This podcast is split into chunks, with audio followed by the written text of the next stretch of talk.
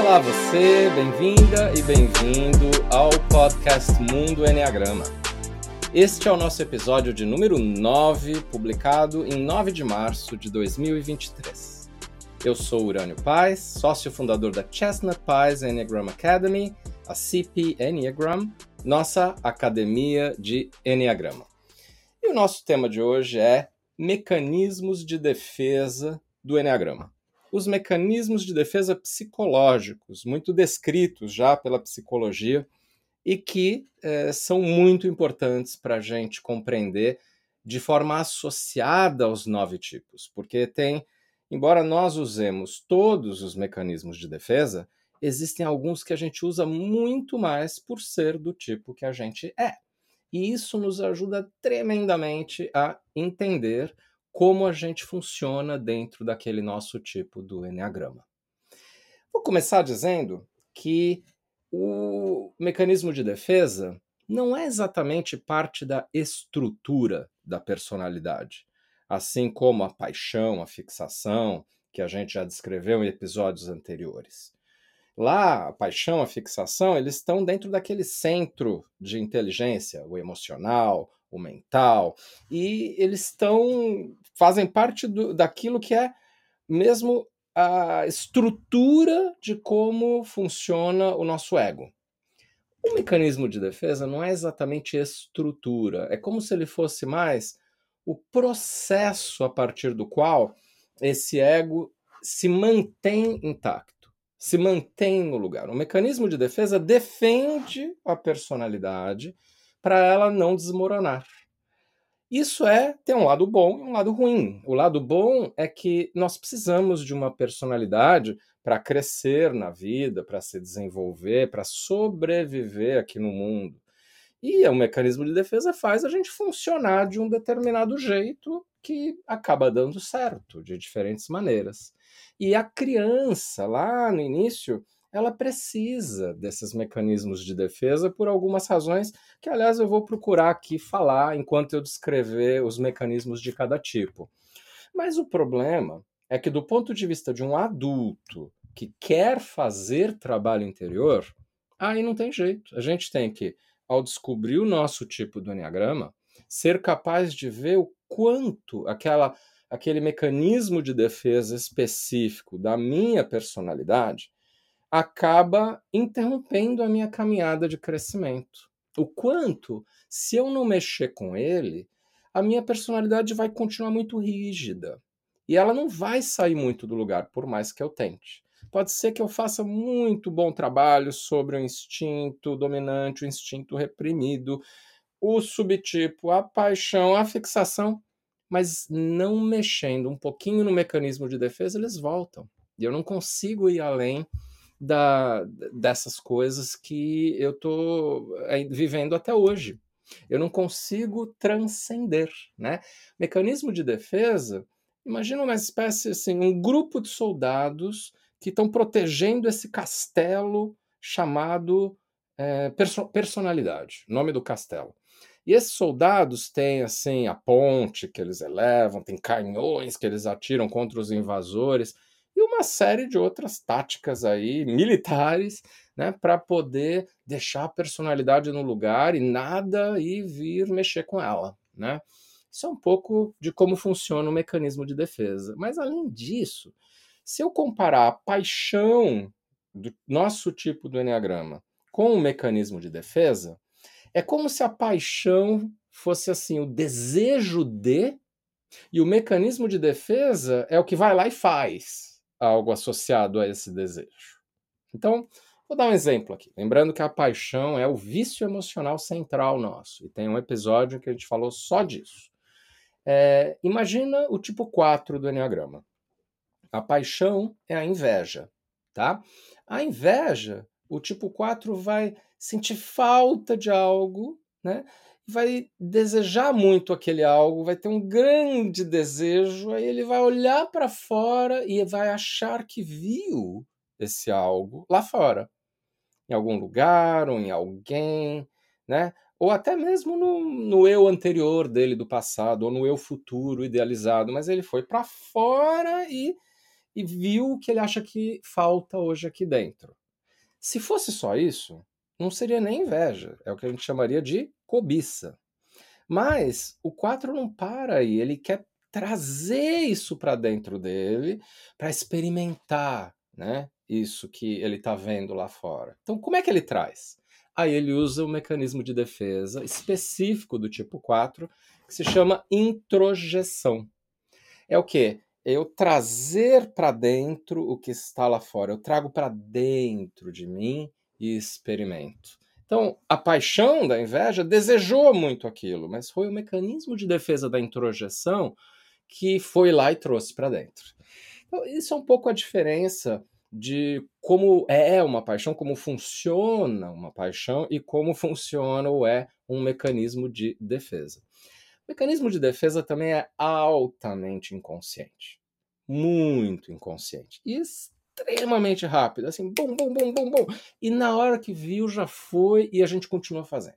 Tá o tempo inteiro operando, tá lá defendendo a gente permanentemente. Não dorme praticamente. Não, não é dormir até que o mecanismo de defesa abaixa um pouco a guarda.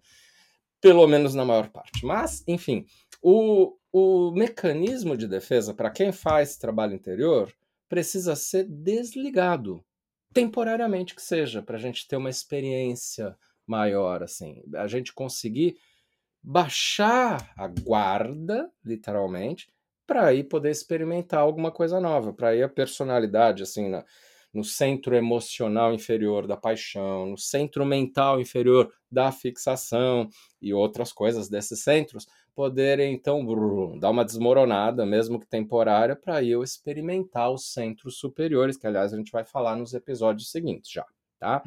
Mas é, assim, sem mexer com o mecanismo de defesa, não dá. A gente precisa dar uma dissolvida nessa cola. Então, o mecanismo de defesa é a cola da personalidade, que mantém a personalidade lá é, funcional e rígida, né? Rígida. Bem, é, o mecanismo de defesa fala de é, algo adaptativo e que é saudável no início da vida, como eu dei a entender já aqui, já falei um pouquinho. É, por quê?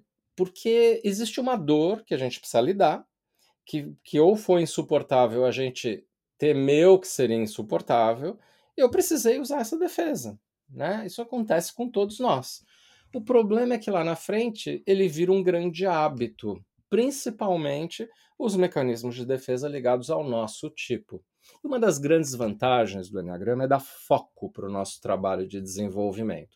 Então, embora nós tenhamos lá as, os, os, as 10 ou 15 mecanismos de defesa, cada linha define um grupo de 9, 10, 15, é, embora tenhamos todas elas, é, a gente acaba tendo é, algumas que são centrais, que são muito mais presentes, que estão lá o tempo todo e que são as estratégicas para manter minha personalidade no lugar e, portanto, se eu quiser ir além da personalidade, são aquilo que eu preciso mexer, né? É, é o meu alvo de trabalho interior, né?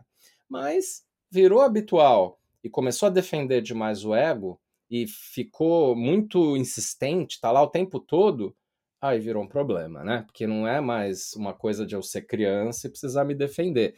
É algo de eu só não deixar minha personalidade se, ser flexibilizada, né?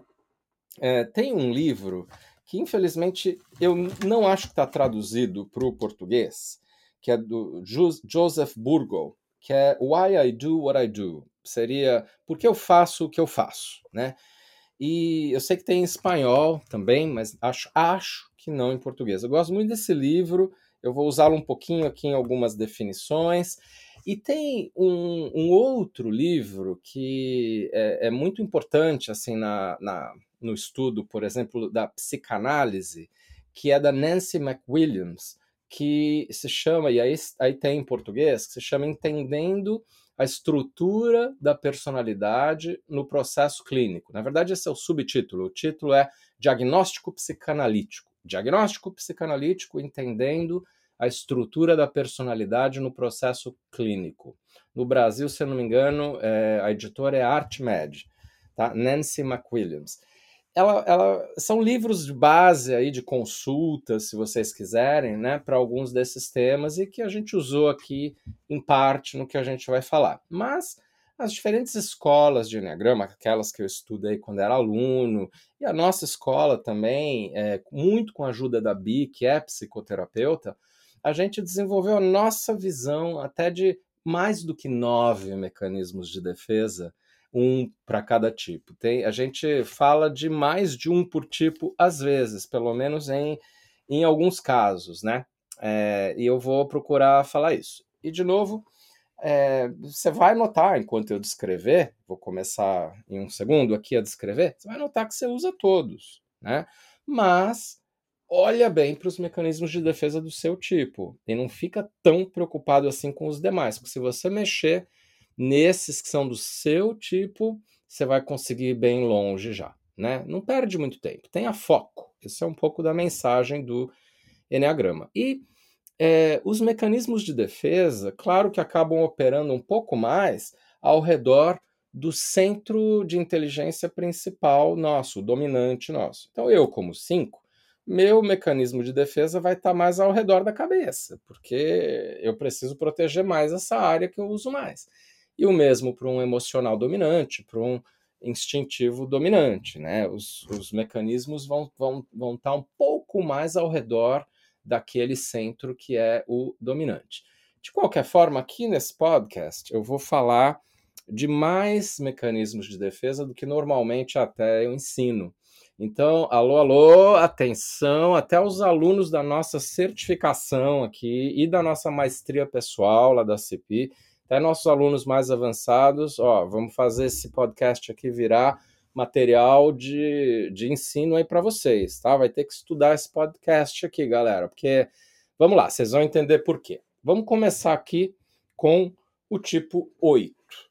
Qual é o mecanismo de defesa do tipo 8? É a, o principal é a negação. Negação.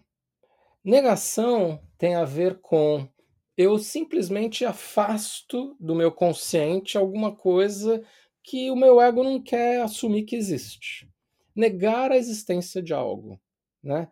Por exemplo, negar vulnerabilidade. Não, não, não tenho vulnerabilidade. Que é isso? Nem sei o que você está falando, né? Ou falar assim, o oito tem toda uma vontade de delicadeza. Não, não, eu vou, vou negar isso por exemplo, ao invés de pedir desculpa, de dizer eu te amo, ou ir lá, né, e ter uma conversa, o oito faz um gesto, né? Por quê? Porque está negando um pouco aquela delicadeza e o máximo que ele consegue fazer, a não ser que seja mais trabalhado, é um gestozinho, e aí tem que se recompor, assim, e negar, não, imagina, eu, não, não tô sendo só manteiga derretida, né?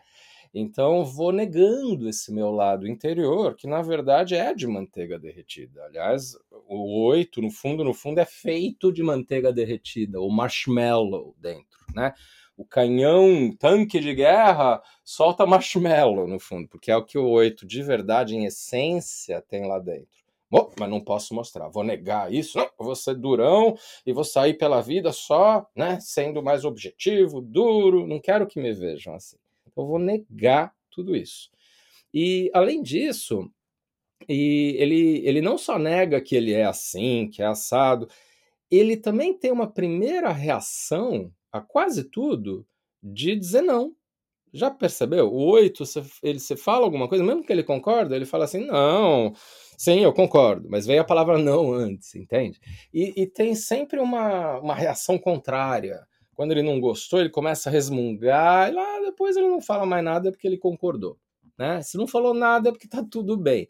Mas as primeiras reações são sempre de, de, ser contrário, né? de não reconhecer algo.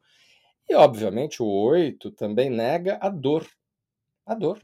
Por exemplo, muitos casos, gente, vocês não têm ideia da quantidade de casos que eu já vi na minha caminhada longa já com Enneagrama, 26, 27 anos, é, quantidade de casos que eu já vi de oitos que se machucam fazendo exercício e não notam. Tem uma contusão até grave e continua lá e aí se ferra mais ainda. Né? Negação da dor, Negação do cansaço. Não, não tô cansado. Né, minha filha, Bia, que é oito, ela tá cansada, assim, eu falo, nossa, tá cansada, né, Bia? Não, não, não tô cansada. Daí ela levanta a cabeça assim, bum, depois ela colapsa depois, né? Mas é assim, o oito tem essa negação de dor, de cansaço. Mas outra coisa que o oito nega é a oposição. Né? Se as pessoas estão bravas com ele, que vão até boicotá-lo, ele fica mais forte ainda e fala assim: pode vir que eu dou conta. Ou seja, está negando a força da oposição. Né? Também é um outro tipo de negação. É, e, obviamente, negação da tristeza, negação do medo, negação até da necessidade de fazer, por exemplo, o trabalho psicológico. O 8 vira e fala assim: para que, eu vou mexer com isso? As pessoas ficam mexendo com isso passam a justificar né, as coisas por meio disso. Ah, o problema agora é, é da minha mãe, não meu. Então, para que eu vou fazer? Ou seja, vai negando né, é, essas necessidades mais sutis, mais do lado psicológico, do lado psíquico. E alguns oitos, não são a maioria, negam também a alegria. Por exemplo, eu conheço alguns oitos, vários, que assim a vida não foi muito legal com eles, né? Por várias razões. E eles não se permitem serem alegres e negam a alegria é, quase que como uma vingança em relação à vida, né? Ou negar a tristeza, né? É, negar que existem problemas que me fariam ficar triste. E aí a raiva acaba sendo mais presente por causa da negação das outras emoções.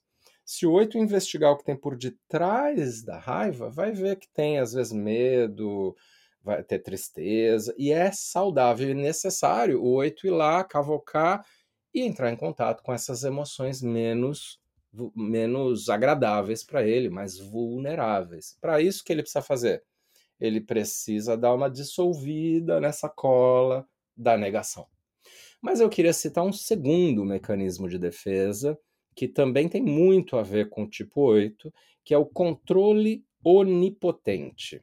Né? Algumas linhas de psicologia citam o controle onipotente como uma defesa psicológica, que é o quê? Eu posso fazer o que eu quiser, eu aqui vou reinar, porque eu vou estar no controle e dou conta. E se eu acredito, aí eu tô, aí eu vou, né? Então, assim, eu tenho o comando desse negócio. Já vi demais os oitos usarem isso em situação de problema de saúde, por exemplo, né? De falar assim, não, eu então vou conseguir esse negócio. Vou, eu que estou aqui no comando da minha própria recuperação. E olha, já vi muitas vezes isso funcionar, viu? De uma maneira impressionante. Realmente de impressionar os médicos. E pode ser que funcione em alguma situação que isso tenha muito. Sabe a força de vontade do oito? Pode ser maravilhosa no, no, dia a dia, né? Mas é um pouco do controle onipotente também. E para o trabalho interior, isso pode virar problemático. Porque se a gente acha que a gente está no comando de tudo, que a gente consegue o que quiser, aí eh, tem algumas coisas no mundo uh, psicoespiritual que não funcionam assim, né? Mas vamos passar para o 9. Quais são os mecanismos de defesa mais associados ao 9? Eu vou aqui citar três. E esses três, eles se complementam, são até meio parecidos, ok? E dizer também que os mecanismos de defesa do 9 são mais universais. A gente vai ver que todos nós usamos e bastante. Apenas eles são bem mais centrais para quem é um 9. Então, qual é o primeiro? É a dissociação todo mundo dissocia. O que é dissociar? É tirar a consciência de algo que é ameaçador, traumático, dolorido. Tiro a consciência, esqueço, assim, me dissocio, nem, nem lembro.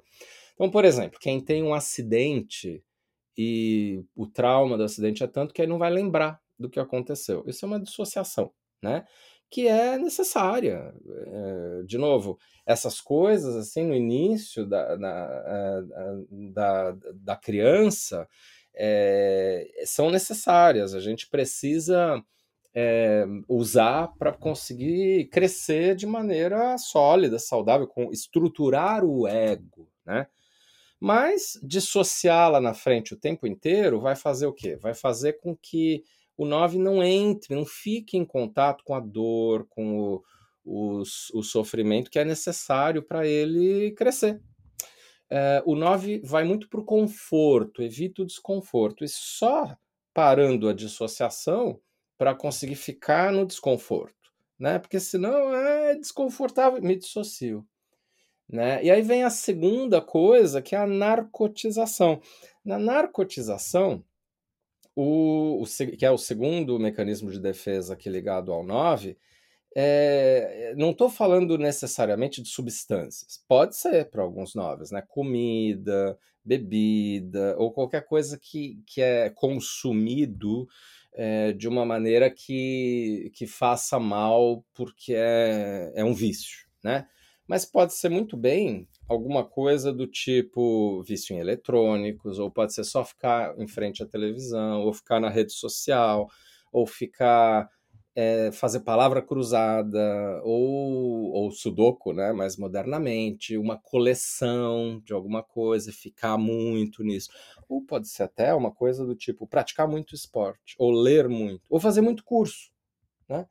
Tudo isso pode ter a ver com narcotização. Narcotização é repetição de alguma coisa em grande quantidade e essa coisa não sendo prioritária para amortecer um problema que eu estou vivendo e amortecer a minha raiva em relação a esse problema. Então, assim, o 9, super frustrado com coisas no trabalho, no fundo, no fundo, ninguém sabe, querendo matar algumas pessoas, ele vai lá e corre por quatro horas no fim da tarde e fica ok, fica legal tal. Isso é um pouco da narcotização, embora tenha a ver também com outro mecanismo de defesa é, que, que vem na sequência também para o 9, né? Mas acho que vocês entenderam. Narcotizar-se é, é perder a consciência de algo importante que está acontecendo ao, ao se dedicar a alguma coisa menos importante em grande quantidade de tempo. E o mecanismo, o terceiro mecanismo, que é esse que eu citei agora, é a sublimação. Também vejo de maneira muito associada ao 9, embora todos nós tenhamos. Sublimação é lidar com situações estressantes ou traumáticas, por exemplo, descarregando esses sentimentos negativos ligados a ela. Né? Por exemplo, descarregar a raiva ao ir dar soco em travesseiro, né? dar porrada em travesseiro. Então dá um, grito ah, para descarregar a raiva, mas assim é para sublimar, né? É, fazer algo repetitivo para aliviar a emoção. Então a sublimação não está muito longe da narcotização e da dissociação. De qualquer forma, essas três coisas é que são os, os mecanismos principais de defesa do 9. E lá no início, essas defesas foram importantes para sobreviver ao trauma, né? Que todos nós temos traumas. E outra, vamos lembrar que vir para esse mundo, e vou usar uma palavra aqui, encarnar, né? É traumático, porque a gente vem de uma consciência mais ampliada, um lugar melhor, e cai aqui nesse território de muito problema. Então isso já é um trauma, né? Esse processo aqui de a gente nascer aqui e ter sempre problemas de família, de sociedade, problemas de todos os tipos. Então faz parte da vida a gente narcotizar. Aliás, assim, por que, que a gente não lembra de coisas na primeira infância, um, dois anos? Claro, tem a ver com desenvolvimento cerebral tal, mas tem muita coisa também que eu vou deixar passar de maneira narcotizada, né?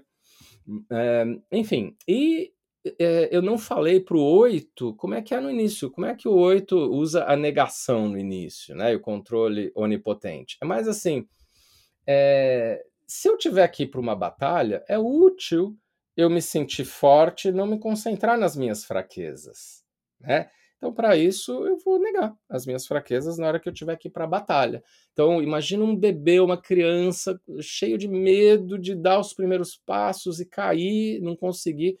Tem uma hora que ele tem que esquecer esse medo e, e entrar nessa coisa de uma certa negação do medo e ir para conseguir, né? Senão não vai andar nunca, não é isso? Então, isso é o lado bom do início. O problema é que a gente leva esses mecanismos de defesa para outro nível e leva para adultez, né? E leva para só defender o ego depois e não, não crescer, não se transformar. Falemos então do terceiro tipo instintivo, que é o tipo 1. O mecanismo de defesa central é a formação reativa. É uma defesa super interessante para se é, ensinar. É assim, a gente forma uma reação contrária ao impulso de prazer. Então, Freud já explicava é, que todos temos impulsos por prazer, né? E, e, isso é uma coisa definidora do ser humano. E aí a gente precisa dar vazão a alguns desses impulsos, porque senão ninguém aguenta. Né? A gente quer relaxar, por exemplo. Né? Pode ser prazer de qualquer tipo aqui. Falar desse do relaxamento. Eu preciso disso. Se eu, se eu tiver só uma vida dura, opa, onde eu vou parar? Né?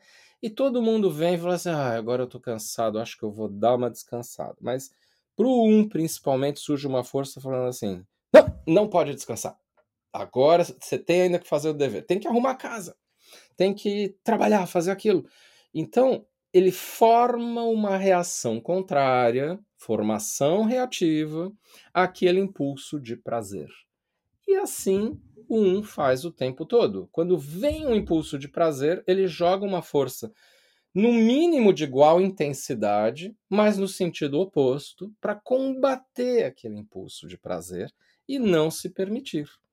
Então, isso aí ele vai se negando, né, eh, não na negação, mas vai não dando vazão a esses impulsos de prazer que ficam lá contidos, reprimidos, e eles vão aumentando o quê? A tensão corporal, né? É, é, e, e, aí ficam cada vez mais é, contidos. E um vai querendo mais e mais isso, e mais ele vai ter que ficar tenso para ir contra isso. Não é à toa que o tipo 1 é talvez o tipo mais tenso no, no corpo, né? Que tem mais assim rigidez corporal, né?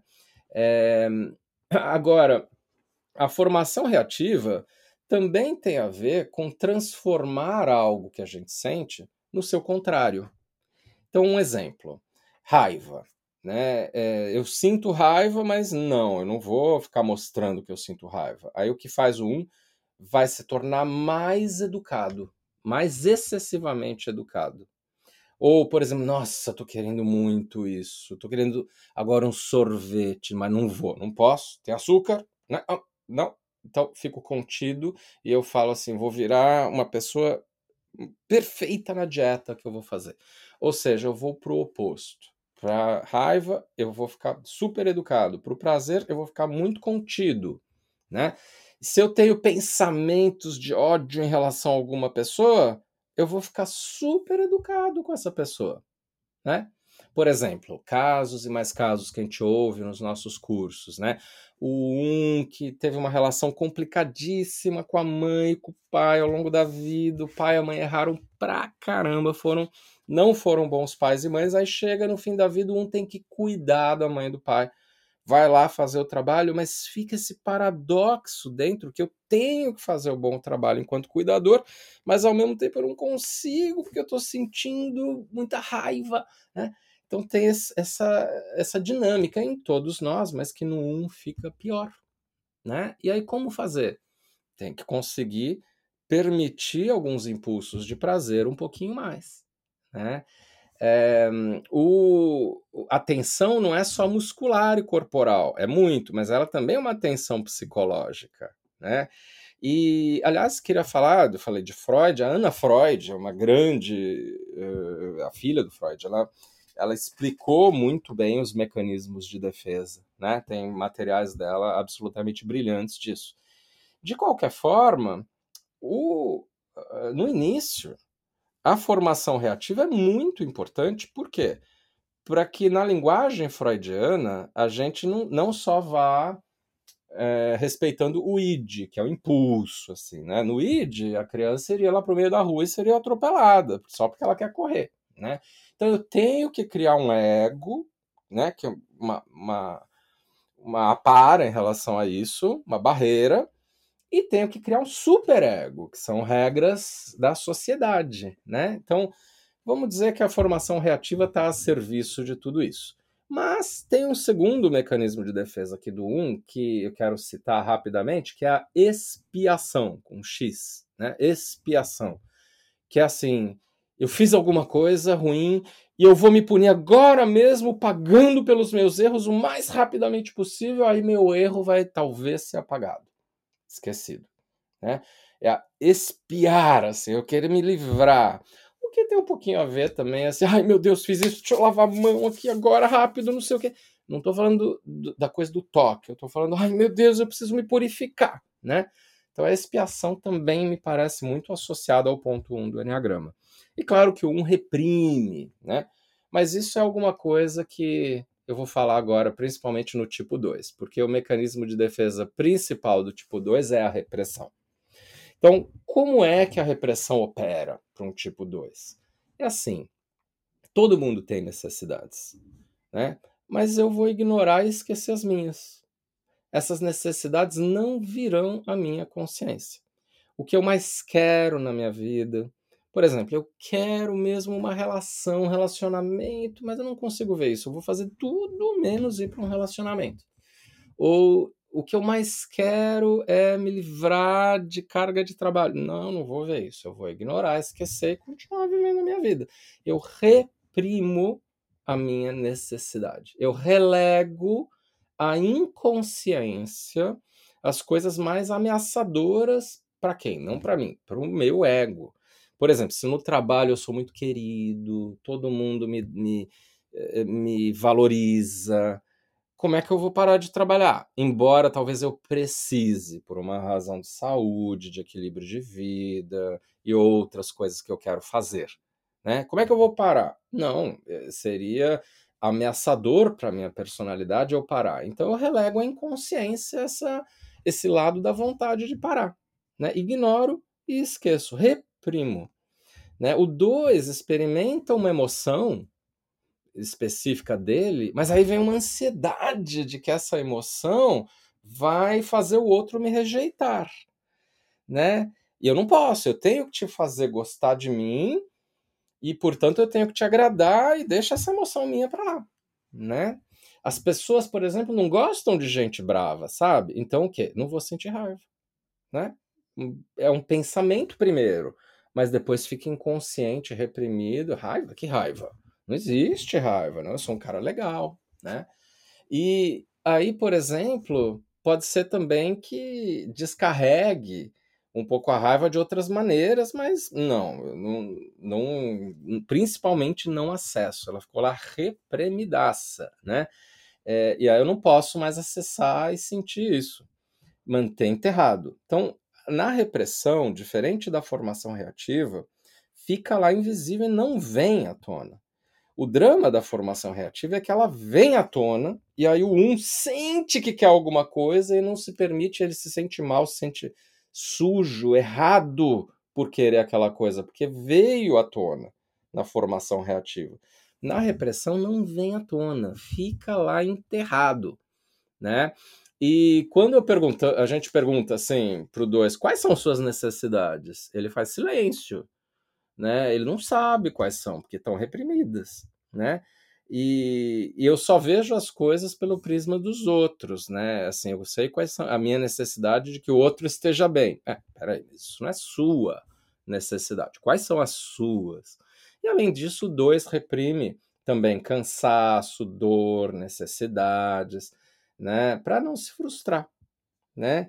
No início, a repressão é boa para lidar com as limitações naturais da vida. A gente não pode apenas ser o centro o tempo inteiro. Claro, como crianças, natural, bebês pequenos, natural que sejamos, mas aí tem que ter limites, tem que ter outras coisas e eu tenho que reprimir aquela minha vontade e para, né, poder me socializar, poder estar nesse mundo em que eu não vou ser sempre o rei ou rainha, né?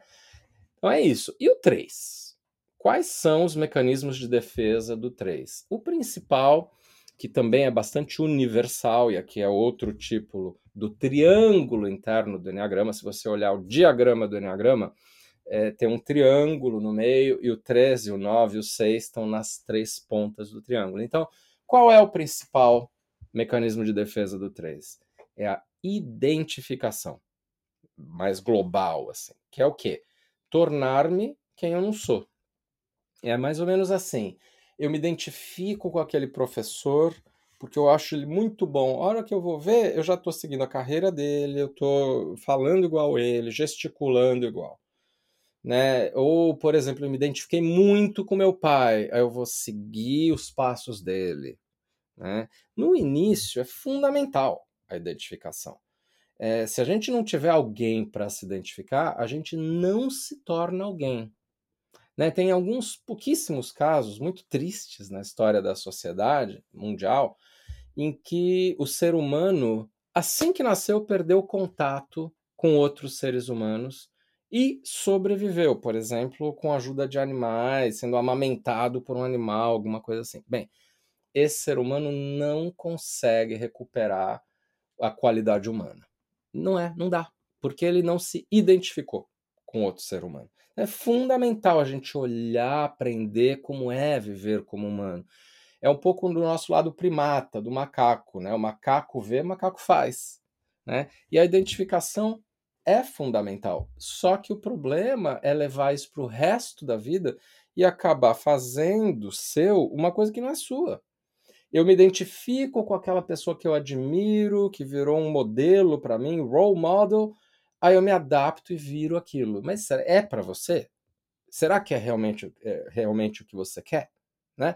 Então, cuidado aí se você for tipo 3 com excesso de identificação. E se você se identifica com isso, isso, isso, isso e aquilo outro, quem é você afinal? Né? Que é um dos temas aqui principais que o 3 tem que pensar. Agora, tem um segundo mecanismo de defesa para o 3, que eu acho que existe para todos também, mas eu vou citar como 3, é a compensação. Então, por exemplo, se eu tenho uma insegurança em uma área da vida, ou se eu tenho uma falta de aptidão nessa área, falta de conhecimento, ou se, sei lá, não tenho sorte nessa área, eu vou dedicar minha atenção a outras áreas, eu vou tirar a atenção disso. Então, o 3 faz isso tipicamente assim: ah, no relação não tá boa, eu vou para o trabalho, vou afundar minha cabeça no trabalho e trabalhar mais. Vou compensar em alguma coisa que eu sou bom, alguma área, ou numa competição minha, algo assim. Tenho que compensar, e mesmo no trabalho, não tá indo bem? Então, sei lá, eu vou dar aula, não sei aonde, que vão me admirar, eu vou compensar. Então, esse mecanismo da compensação que existe para todos nós, estou colocando aqui como algo mais é, típico do tipo 3, tá? O 4 eu citei no início, né? Introjeção como mecanismo de defesa. A introjeção é o oposto da projeção, que eu vou citar no ponto 6. Na projeção, existe algo interno que eu coloco no externo. Eu acho, assim, que eu, é, eu imagino que o que eu estou sentindo aqui não é meu, é lá fora, é daquela situação, da outra pessoa, enquanto na verdade é meu. Eu tiro de mim e jogo lá fora, projeto. Na introjeção é o oposto a introjeção tem algo que está lá fora que eu trago para dentro de mim. E agora, não acho que é algo lá de fora. Eu acho que é algo que está vindo de mim. Né? Como se fosse parte de mim. Eu introjetei algo de fora, mas isso eu sinto realmente como sendo meu. E aí é, eu, eu, eu vivo sempre no meu mundo interior, que é o que acontece com os quatro. Né? Se corre o risco de viver apenas no mundo interior. E introjetam tudo. Tudo é tudo. É, uma aluna do tipo 4, fazendo um retiro só de tipo 4, que eu fiz esses dias, é, citou uma coisa muito legal num exercício de autoobservação que a gente passou. Ela estava dirigindo e ela notou que estava diferente, que ela estava fazendo algo diferente, uma prática que a gente tinha passado. Ela estava olhando o carro e vendo o carro. Falei, mas como que é diferente isso? Aí ela falou, não, é que normalmente eu, eu vejo o carro, mas estou sentindo ele aqui dentro do meu tórax. Ou seja, até um objeto como um carro, eu puxo para dentro, eu introjeto. E o 4 tenta sentir todas as coisas dentro dele. Então, introjetar tudo, tudo. Então, por isso que os quatros ficam meio sem filtro e são uma das maiores esponjas energéticas do Enneagrama, de puxar toda a energia de fora e ficar meio poluído com energia que não é dele. E muitas vezes não é energia boa, né? porque engolir algo que não é nosso nos prejudica, né? E isso que faz o 4 trazer para dentro as qualidades das outras pessoas, né? É, agora, também isso não é só com qualidades. Isso vem também com coisas que não são boas, né? E aí eu trago para dentro dor do outro e coisas que são difíceis, né? Trazer algo de fora que me machuca. É, por exemplo, uma crítica de um pai ou de uma mãe, eu mantenho isso como uma voz deles constante aqui dentro de mim. Eles criticaram, isso me prejudicou, mas eu introjetei essa voz e agora eu preciso tirar de dentro de mim, né? É quase como uma identificação com o agressor, né? Numa linguagem talvez um pouco mais uh, psicológica aqui. E claro que também com isso tudo, os quatro acabam tendo mais experiências emocionais.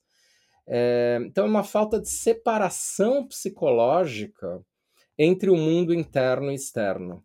Né?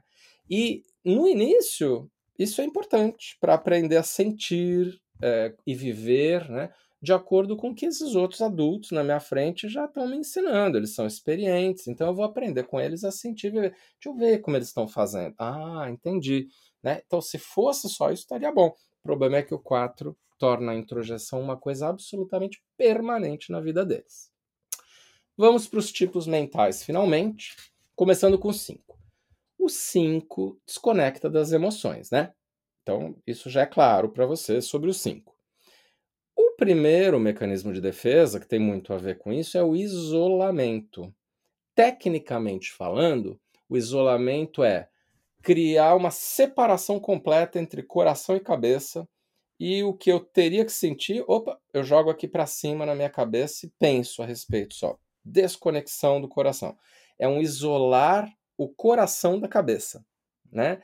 Por uma fita isolante entre os dois. Isso é o isolamento. Agora, é claro que o isolamento também tem é, consequências do tipo eu vou me isolar fisicamente, precisar do meu tempo. Eu vou é, construir uma bolha ao meu redor que vai dar a sensação que eu estou sozinho até em público. Né? Ou o principal aqui, um isolamento afetivo. Então, quando a gente sente que alguém nos feriu, assim, nos magoou, o que, que o 5 faz? Ele pup, corta o, a conexão afetiva com essa pessoa em menos de um segundo né? Deixa de sentir por essa pessoa. E tem que ter uma enorme re retirada de campo para se proteger, né? E é muito rápido. E às vezes, se deixar, se o 5 não tiver consciência, ele vai ficar lá e não vai voltar mais, né? Precisa de uma reconexão por meio até de discutir o que aconteceu, e aí o 5 começa a sentir de volta, né? Precisa ter muito esforço para voltar a sentir. Eu que sou 5, que o diga.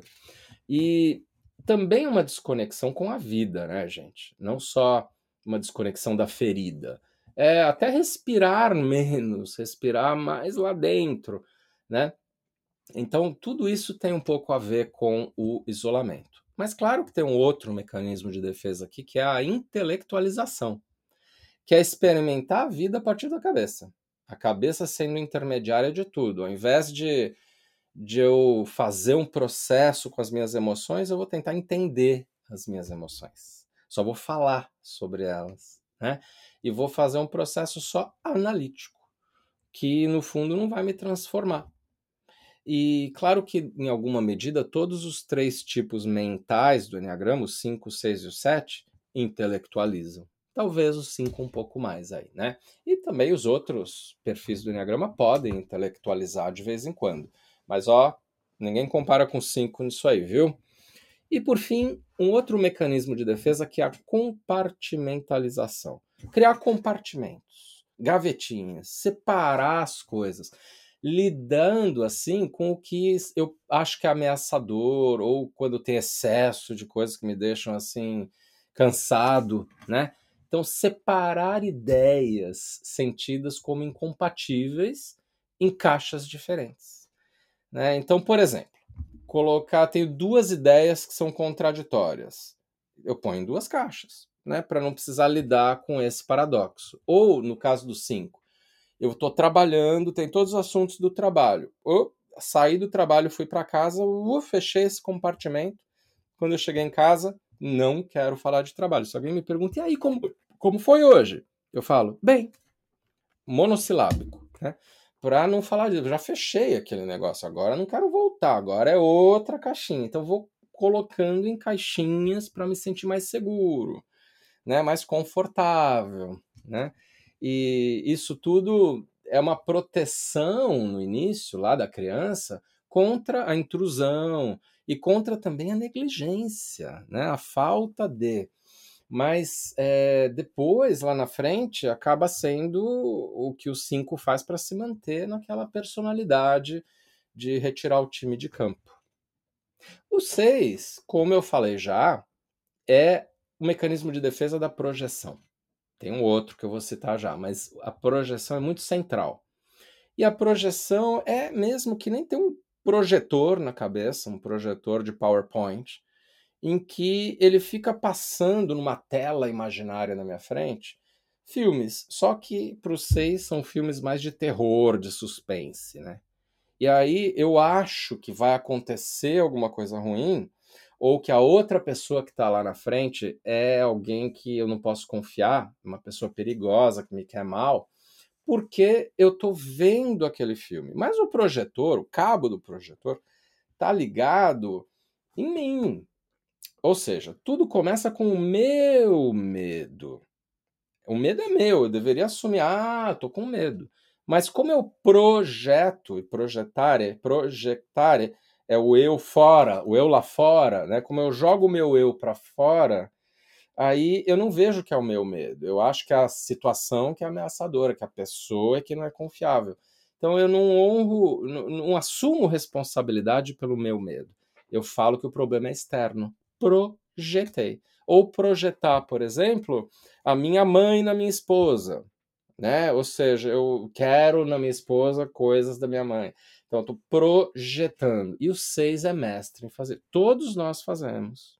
Projeção é bem central para todos nós. E os tipos do triângulo, de novo, tem mecanismos mais universais e outros conteúdos mais universais. Mas o seis é o que tem a projeção no centro mesmo da personalidade deles. Então, eu atribuo algo meu a outra pessoa. Pode ser tanto coisa ruim quanto coisa boa. Por exemplo, eu tive um pensamento ruim em relação àquela pessoa, mas eu falo, essa pessoa é que está querendo algo de ruim comigo. Né? Mas eu não vejo que eu que tive primeiro o pensamento. E a projeção de algo bom é, nossa, aquela pessoa é tão competente, né? Na verdade, eu estou me vendo no espelho, eu sou competente e eu não consigo, eu estou olhando aquela outra como mais competente. Aliás, é por isso, projeção de algo bom, que o seis não assume a própria autoridade, ele quer que o outro assuma a autoridade. Né? Projeção da própria força, da própria autoridade. E o segundo mecanismo de defesa do seis é a cisão, ou clivagem, que é outro nome dela em português. Né? Uh, splitting em inglês. O que, que é isso?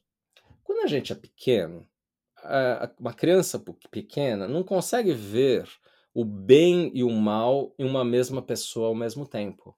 Ela não pode ver isso. Vai ver nos pais que os pais são maus? Não dá. Então eu tenho que fazer a cisão. Ou é bom ou é mal. Então eu vou ver a mãe e o pai como bons, porque senão aí o mundo vai ruir. E aí o que eu faço? Eu passo a me ver como mal. Né? Então, assim, minha mãe foi horrível para mim, todas as maneiras, mas assim, a culpa foi minha, né? O problema foi meu. Ah, ela foi maravilhosa, apesar de ter sido horrível, né? E eu que fico, é, que tenho todas as minhas deficiências, né? Que é algo que o seis acaba pensando muito bem. Aliás, o padrão de culpa que muitos seis sentem, né? Vem um pouco daí. Então, na vida adulta, é muito importante aprender a trabalhar com a ambivalência do mal e do bem, do bem e do mal vivendo, é, coexistindo dentro de cada um de nós, porque é assim que é, né? É, e assim, isso hoje explica a sociedade, né, gente? A divisão política, que o outro é só errado, ou as guerras, até em disputa esportiva, o meu clube contra o seu clube, né?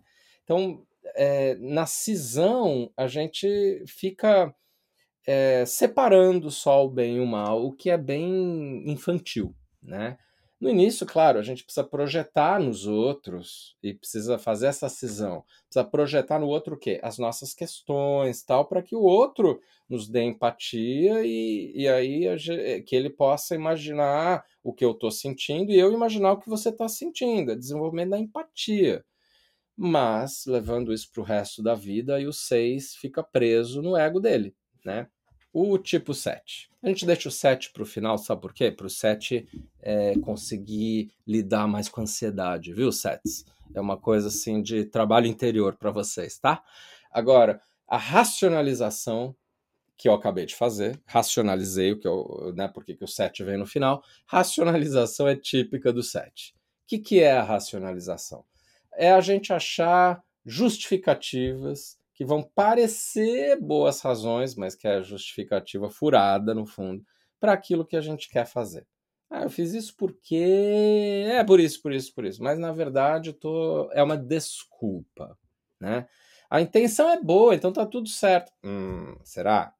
Né? Não, isso aqui levou a alguma consequência.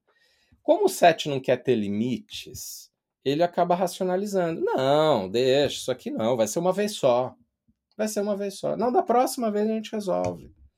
Né? E aí vai racionalizando, jogando o problema com a barriga para frente, né? E, e, entra num jogo de palavras ou de ideias, né? É, para, por exemplo, ah, por que, que é ruim ser 7? Tô, você está falando do Enneagrama, qual é o problema de fazer isso? Aliás, para que sofrer? Né? Uma palavra muito comum que a gente ouve, uma frase muito comum dos sets quando aprende o que é ser set. Para que sofrer? Ou seja, racionalizar todas as questões. E racionalizar até mesmo a racionalização, tá? Mas é, um caso típico. O set vai finalmente fazer terapia, mas aí começa a brincar com o terapeuta, quer dar nó no terapeuta. Né? Direto isso acontece né, tá racionalizando o próprio processo terapêutico para não olhar para onde precisa. Então, olhar para os positivos, ou olhar para o outro lado, não encarar as coisas, conta com a racionalização para que isso possa acontecer. Né? Explicar algo que aconteceu né, de uma forma assim, não, veja bem. Né? Então, por exemplo, eu estou num profundo sofrimento e luto por ter perdido alguém muito central na minha vida. Não posso sofrer, o que eu vou fazer? Eu vou cuidar de todo o funeral. Né? Isso pode ser o processo de, de racionalização. Os setes, às vezes, podem cair nisso. Né? Argumentar com o outro que está sofrendo, algo assim. E, por fim, não, vou falar mais três aqui, mas muito rapidamente. Três outros mecanismos de defesa do sete, mas que são feitos por outros também a idealização, que é a necessidade de ver algo como muito positivo, né? Desde a criança que tem que ver os pais como sendo os heróis. Nossa, meu pai e minha mãe são o máximo. Eu idealizo porque eu preciso idealizar, mas o sete continua idealizando o tempo inteiro.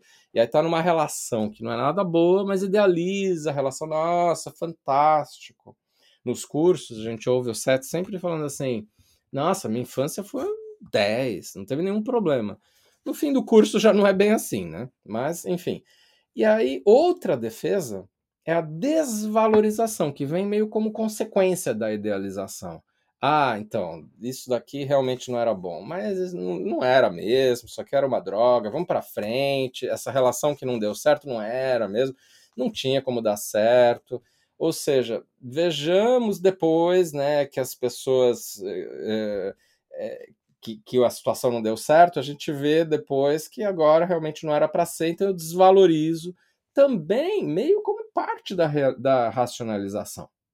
E por fim, a fantasia, que é tão típica para sets, sobretudo set sexual, mas todos os sets fazem muito isso e muitos outros tipos fazem também. Né? Então, fantasiar as coisas. Né? Isso tudo é muito legal na infância, é importante, a gente se protege, mas na adultez não faz tanto sentido, principalmente quando isso nos impede né, de crescer. E o, e o Seth fica vivendo que nem um Peter Pan que quer ser eternamente jovem. Bom, isso é a introdução aqui aos, aos, mecanismos de defesa. A gente tem retiros lá na CPI, que a gente trabalha fortemente com isso. E é, espero que vocês tenham gostado e que tenham aqui é, aprendido um pouco mais sobre como vocês funcionam nos mecanismos de defesa. Então, quero dizer também que em abril de 2023, eu e a Bi estaremos aí no Brasil. Matriculem-se se quiserem viver tudo isso na prática, nos cursos que vocês podem achar no nosso calendário, no nosso site cpenneagram.com. CP Chestnut Pies Enneagram com dois N's e N-N-E-A-G-R-A-M sem o A, enneagram.com com dois N's. E também é, dizer que tá pintando aí, ainda neste mês de março, o livro meu e da Bi, que está sendo publicado no Brasil, o livro Guia Prático do Enneagrama, que está saindo pela editora Goya. Fiquem de olho nos próximos dias. Inclusive, vejam aí no nosso site que vai ter um lançamento do livro que você pode participar, tá? De qualquer forma, meu muito obrigado a vocês pelo prestígio ao podcast Mundo Enneagrama. E um obrigado ainda mais especial para os nossos alunos dos nossos cursos e os membros da CP Online, a nossa plataforma de conteúdos. O Mundo Enneagrama é um podcast semanal para quem quer se conhecer a sério e se desenvolver de verdade. Assine o Mundo Enneagrama na Apple Podcast, siga-nos no Spotify ou na Amazon, adicione o Mundo Enneagrama como favorito no Deezer ou inscreva-se no Castbox ou no Google Podcasts. Se você estiver feliz com o podcast, agradecemos se você puder fazer uma avaliação nossa em uma dessas plataformas. Se quiser rever este episódio em vídeo, pode acessar o nosso canal do YouTube, CP Enneagram BR, tudo junto. E se você tiver perguntas ou comentários, sugestões, escreva-nos escreva no e-mail oi@cpenneagram.com. Eu sou Urânio Paz e até a semana que vem no nosso Mundo Enneagrama.